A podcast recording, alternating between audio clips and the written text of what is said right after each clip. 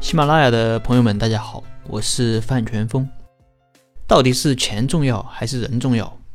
对于这个问题，可能每一个人都有自己的答案。没钱的觉得钱更重要，有钱的觉得人更重要。总之无一定论。那么今天啊，我们就来聊一聊，到底是钱重要还是人重要？人类这几千年的历史啊，大体上可以分成三个时代。第一个是农业时代，第二个是工业时代，第三个就是现在的信息时代，或者说互联网时代。在农业时代啊，主要的价值创造者是土地，而主要的价值分配者是地主。到了工业时代，主要的价值创造者是金钱，是货币，而价值的分配者变成了资本家。再到现在的信息时代，主要的价值创造者变成了人，或者说人的治理，主要的价值分配者变成了企业家。可以看出，随着生产力的发展，人变得越来越重要。以前在田里耕地，在工厂里工作，基本上都是流水化作业，对智力的需求是比较低的，所以人的价值是并没有真正的体现出来，因为换了谁都可以干。而工业化之后，大量的工作都可以用机器来代替。现在呢，连机器都是机器来生产，机器都是自动化的。我相信在未来，可能连机器都不需要人来生产了。那时候需要什么？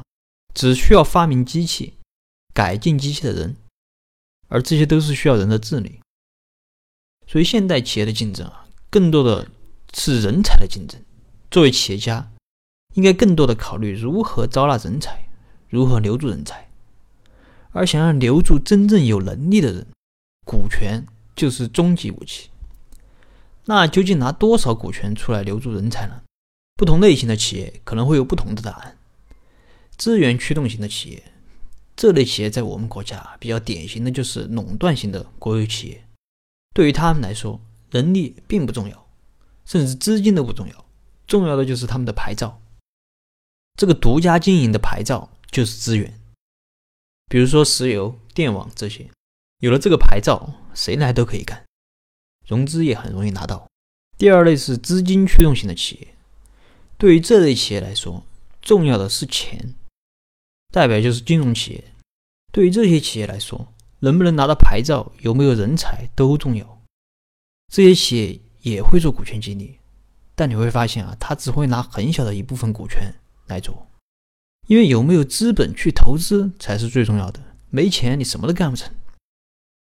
第三类就是人力驱动型的企业，这类企业的代表就是互联网公司，比如说阿里巴巴、腾讯这些，还有像苹果、联想、华为这些。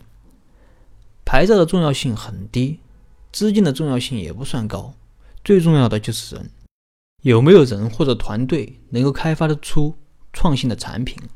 让用户买单的产品，或者创新的管理，让员工愿意为企业奋斗。所以企业类型的不同，人的重要性也不尽相同。另外，在企业发展的不同阶段，钱和人的重要性也不尽相同。